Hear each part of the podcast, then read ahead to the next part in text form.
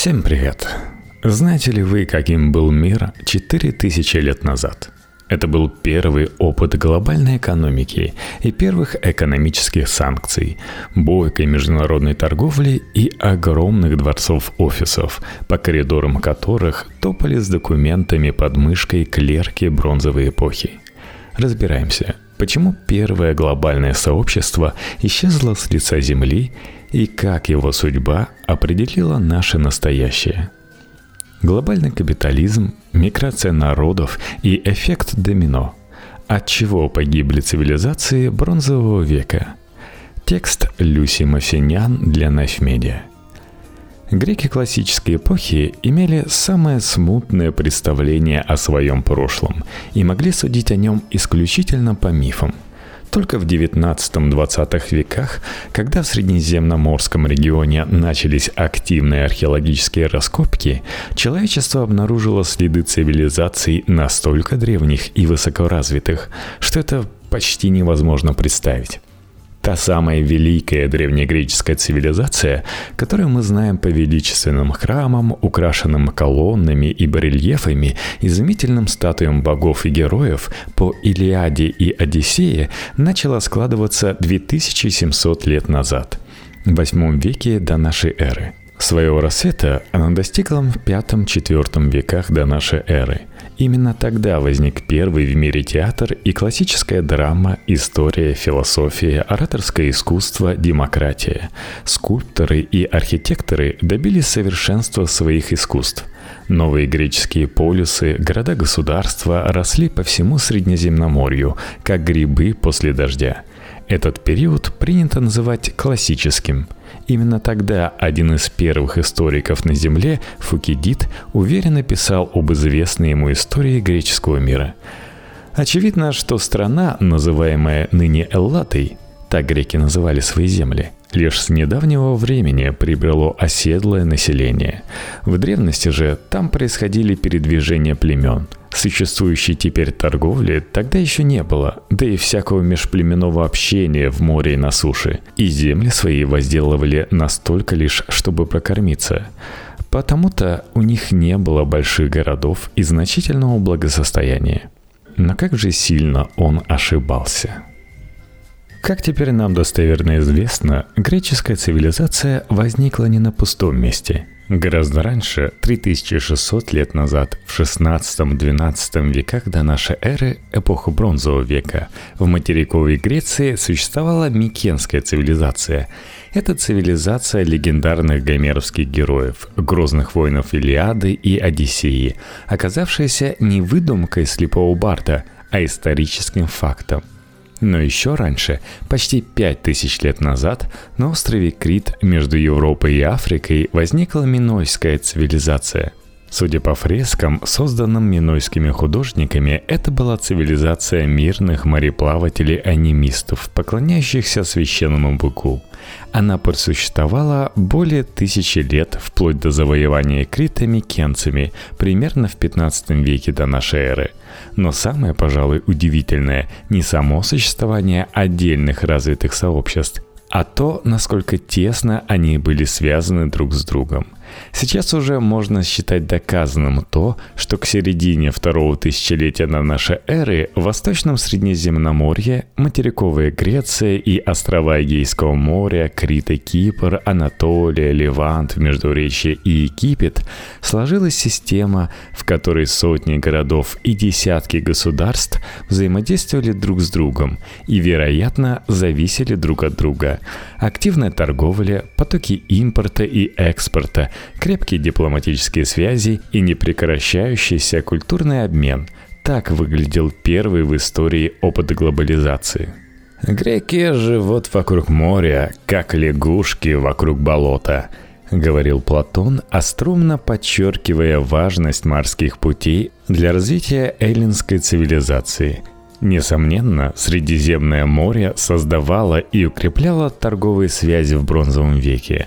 По воде было легче доставлять тяжелые грузы, а путешествовать гораздо быстрее и безопаснее, чем по суше. Остров Крит имел тесные связи со внешним миром еще в период рассвета Минойской цивилизации – Об этом говорят и минойские фрески с быками во дворце египетского фараона Тутмоса III и творения критских ремесленников, обнаруженные археологами на территории Месопотамии – около века назад при раскопках поселения Мари на территории современной Сирии нашли архив глиняных табличек на акадском языке, содержавших переписку местных правителей. В одном из глиняных писем сказано, что правитель сирийского Мари Зимрилим 1750-е годы до нашей эры отправил вавилонскому царю Хамурапи подарок – кожаные туфли критской работы – Критскую керамику находят также на Кипре и территории современных Израиля, Ирака и Иордании. На самом Крите тоже нашли массу импорта, включая печати из Междуречья и сосуды из Ханаана, библейской земли обетованной. Фактически, Минойская цивилизация была первым высокоразвитым обществом на территории современной Европы – Хотя называть минойцев первыми европейцами, пожалуй, слегка рискованно. У современной науки пока нет ответа на вопрос, каково было происхождение этого народа и откуда он пришел на Крит. Впрочем, недавние генетические исследования нашли среди их предков выходцев из Анатолии, Ирана и с Кавказа. Мы даже не знаем, как эти люди сами себя называли – Термин «минойская цивилизация» ввел в оборот археолог Артур Эванс, раскопавший в начале 20 века дворец в критском городе Кноссе и обнаруживший существование развитого государства куда древнее античной Греции. После того, как Крит захватили воинственные жители греческого материка Микенцы и в Кносском дворце обосновались микенские цари, торговые пути минойцев, судя по всему, не разрушались, а перешли под контроль новых правителей острова. Крит, расположенный аккурат между Грецией, Египтом и Восточным Среднеземноморьем, лежал на пути всякого корабля, что, разумеется, очень способствовало поддержанию торговых связей.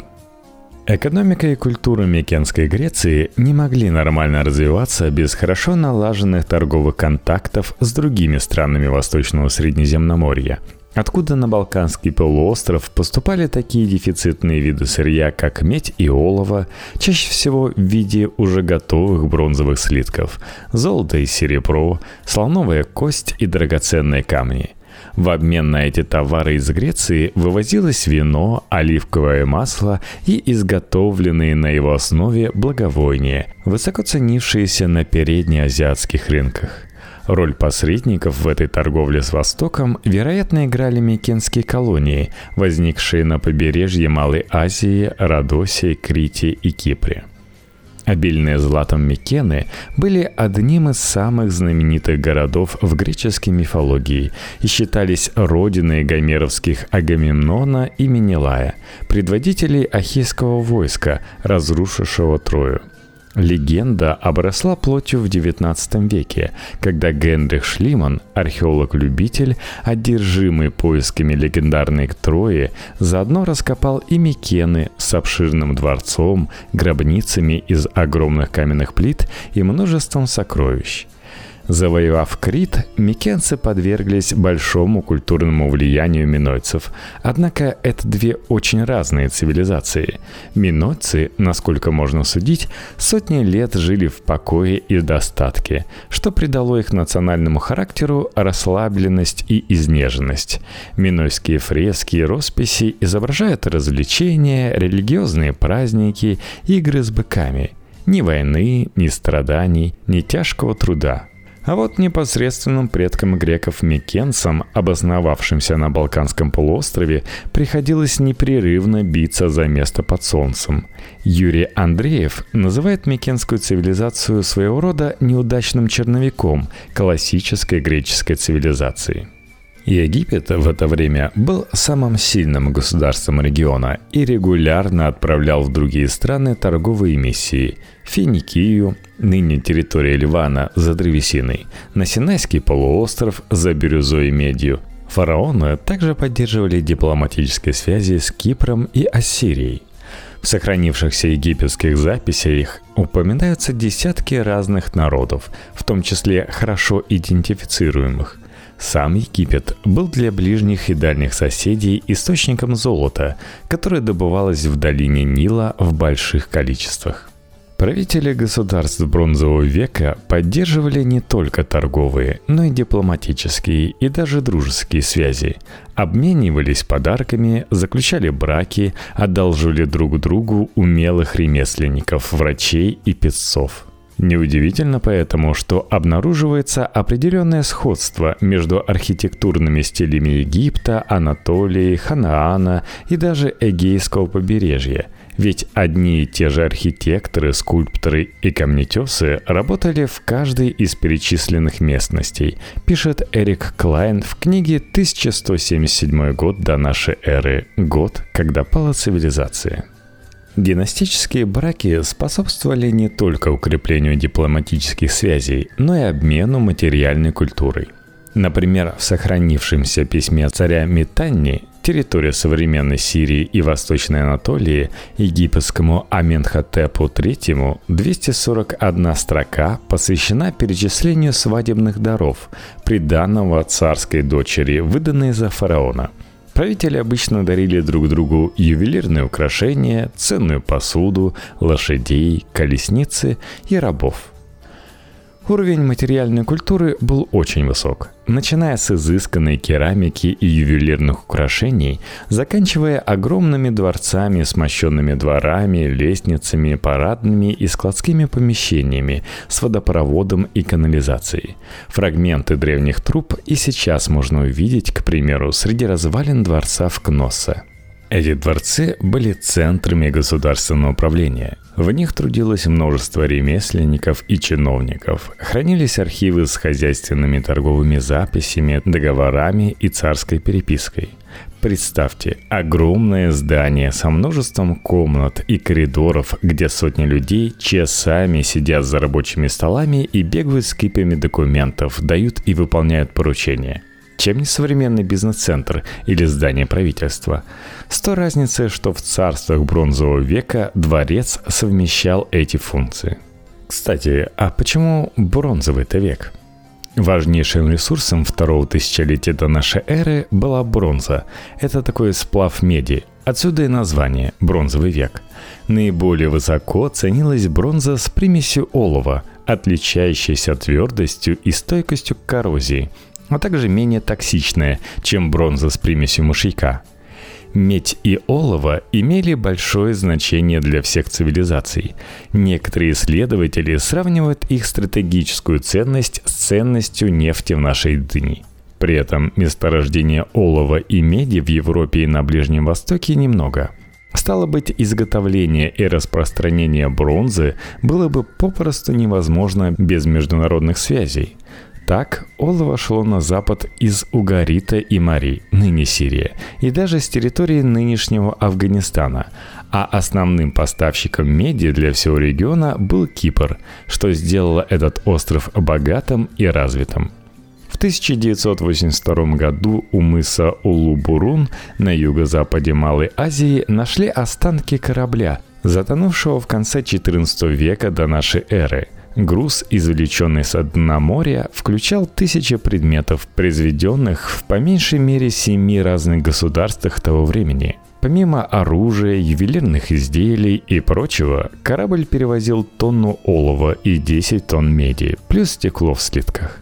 Хотя ученые так и не выяснили, кому принадлежал этот корабль и по какому маршруту он плыл, сам груз дает представление о масштабах и удивительном разнообразии международной торговли. Еще одним важным игроком в эпоху поздней бронзы было Хетское царство, расположенное на западе Малой Азии – Эрик Клайн в своей книге обращает внимание на то, что масса археологических находок подтверждает активную торговлю между хеттами и ассирийцами, метанийцами, египтянами, вавилонянами и киприотами. А вот признаков торговли хетского царства с микенцами в 15-13 веках до нашей эры почти нет – Историк предполагает, что здесь мы имеем дело с одним из первых случаев экономического эмбарго в истории – При этом враждебность и отсутствие торговли между микенцами и хетами могут являться следствием договора против хетов, заключенного между Египтом и микенами в правлениями Аминхотепа III, пишет Клайн, отмечая также, что микенцы активно поощряли антихетские настроения в Западной Анатолии – конце XIII века хетты аналогичным образом ополчились против Ассирии, мощного царства в Северной Месопотамии. Хетский царь заключил договор с правителем Амуру, север Сирии, обязав того не пускать на свою территорию ассирийских купцов – Очевидно, что во второй половине второго века до нашей эры в Среднеземноморском регионе сложилась система со всеми признаками глобальной экономики – международной торговлей, дипломатическими миссиями, стратегическими союзами, экономическими санкциями и зависимостью от импорта. Так продолжалось до XII века до нашей эры – когда города и царства Восточного Среднеземноморья начали приходить в упадок и исчезать один за другим – Некоторые были разрушены и покинуты людьми навсегда. Другие снова заселялись и отстраивались, но уже не достигали прежнего богатства и влияния. Где-то археологи находят следы чудовищных пожаров, где-то землетрясений, где-то вооруженного вторжения. Было уничтожено Угаритское царство, ряд поселений в Сирии и Ханаане – Поселение в Анатолии, включая столицу хетов Хатусу и город на западном побережье, который ассоциирует с Гомеровской Троей. Десятки городов и поселений были разрушены или заброшены в материковой Греции, в том числе Микены и Пилос, город Нестора, старейшего и мудрейшего из героев Троянской войны. Не устояли и Фивы, град Семивратый, по выражению Гомера, в которых правил легендарный царь Эдип – Ветеринф, также упомянутый в Илиаде. Только в Месении, в юго-западной части Пелопоннеса из 168 поселений, существовавших в период рассвета, к концу XII века осталось только 16. Волна разрушений прошла и по островам. Ханаанское поселение наподобие Акарона и Ашдода примечательны тем, что после неведомой катастрофы они были вновь заселены, но с большей вероятностью совсем другими народностями. На это указывают радикальные изменения в керамике, архитектуре и других аспектах материальной культуры. Предполагается, что на смену ханаанцам пришли филистимляне – за последние десятилетия ученые выдвинули несколько теорий, объясняющих упадок или полное исчезновение городов и царств бронзового века. Среди них серия разрушительных землетрясений, климатические изменения, приведшие к засухам, неурожаям и голоду, восстание народа против знати, вторжение захватчиков – Каждая из этих теорий имеет свои доказательства, но ни одна не объясняет всего. В связи с коллапсом бронзового века обычно упоминают так называемые народы моря, некую группу или скорее группы людей, которые двигались с запада на восток, нападая на поселения, грабя и разрушая их. Откуда взялись эти люди? Были ли они морскими разбойниками или покинули свою землю вынужденно? Неизвестно. Не исключено, что, по крайней мере, некоторые из пришельцев не разрушали чужих городов, а просто селились на местах, покинутых прежними обитателями. Адыни ученые считают, что народы моря пришли с островов Сицилия и Сардиния. Другие ассоциируют их с ахейцами, героями поэм Гомера. Но все это лишь теории. Тем не менее, из египетских архивов известно, что Египту пришлось пережить по меньшей мере два нападения народов моря в 1207 и 1177 годах до нашей эры. Согласно царским архивам, под натиском пришельцев с неких островов пали Хетское, Кипрское и другие царства, располагавшиеся в Анатолии и Сирии. Египетские хроники перечисляют племена, составлявшие армию захватчиков, но убедительно соотнести их с известными народностями древности ученым пока не удается. Сам Египет стал одним из немногих царств бронзового века, переживших это катастрофическое время.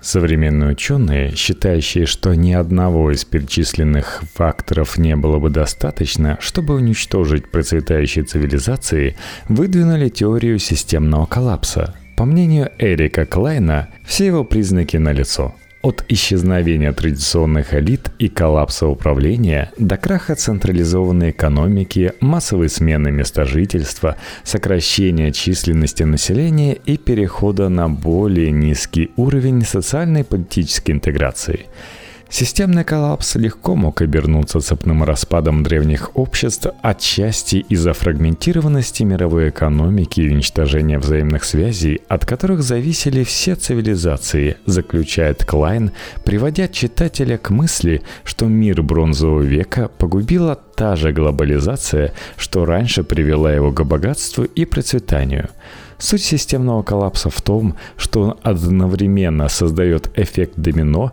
и эффект умноженного воздействия снежного кома. Разрушение одного, пусть даже не самого значительного элемента системы, вызывает цепную реакцию. Звенья вываливаются одно за другим, пока, наконец, вся система не рухнет. Более того, когда на систему воздействует одновременно несколько разрушительных факторов, влияние каждого из них взаимно усиливается.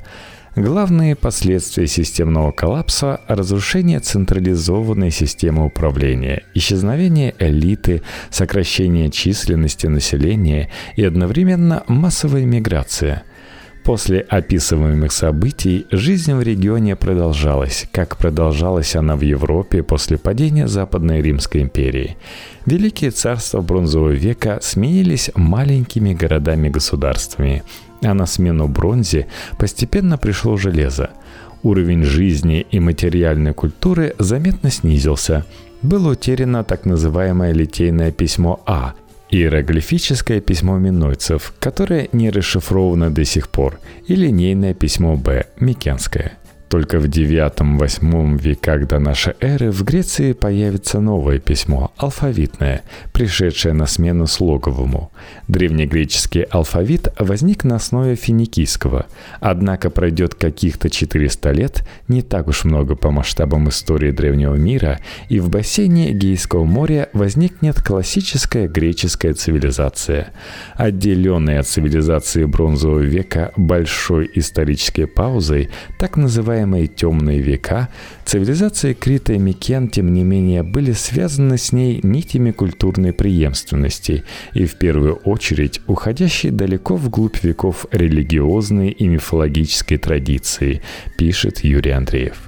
Возможно, именно в переходный период, отделявший бронзовый век от железного, Евразия и распалась на Европу и Азию. Две великие цивилизации, каждая из которых пошла своим путем. Если так, выходит, коллапс бронзового века определил будущее человечества даже не на сотни, а на тысячи лет вперед.